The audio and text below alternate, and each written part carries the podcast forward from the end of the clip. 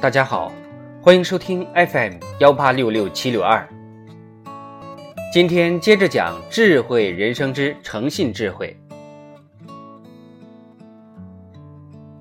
做买卖，只有以诚待人，才能做成大生意；干事业，只有以诚待人，才能长盛不衰。在这里呢，诚信不仅仅是一种良好的个人修养，也是一种优秀的品格的外在表现，更是一种可以直接带来财富。转化为金钱的无价之宝。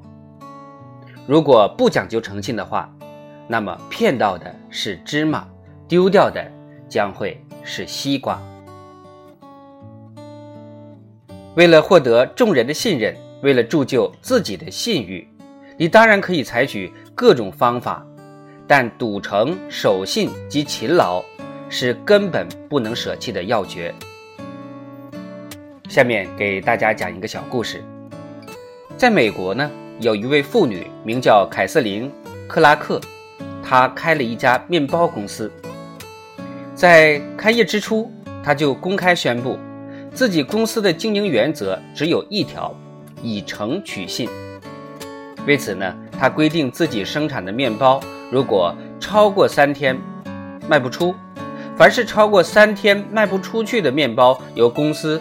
收回销毁，这样的规定虽然使公司增加了不少麻烦，并造成了一定的损失，但由于他信誉好，面包新鲜，结果销量直线上升，赢得了越来越多客户。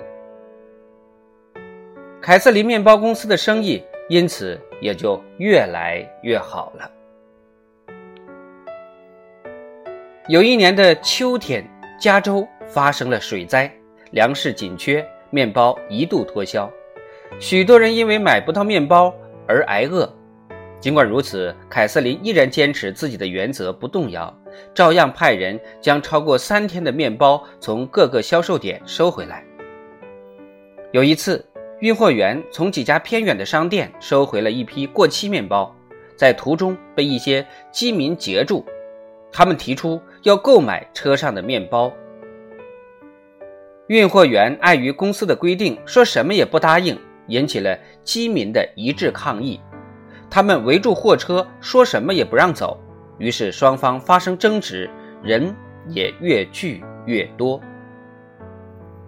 几个敏感的记者呢，闻讯赶来探究缘由。运货员无可奈何地说：“不是我们不通情达理，不愿意卖给他们，实在是我们公司有严格规定。”严禁在任何情况下将过期面包卖出去。如果明知故犯，将被开除。我也不能因为违反公司规定而砸了自己的饭碗呢。记者听了，对运货员忠于职守、严格按公司规定行事十分赞赏。他们又劝说道：“先生，现在是非常时期，你就灵活一下，把车上的面包卖给他们吧。”总不能看着他们挨饿，你无动于衷吗？这样也太不近情理了。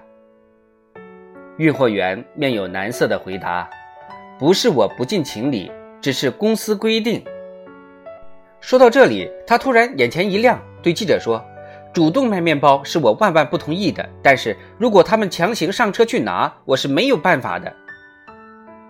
强行上车拿面包，岂不是公开抢劫？”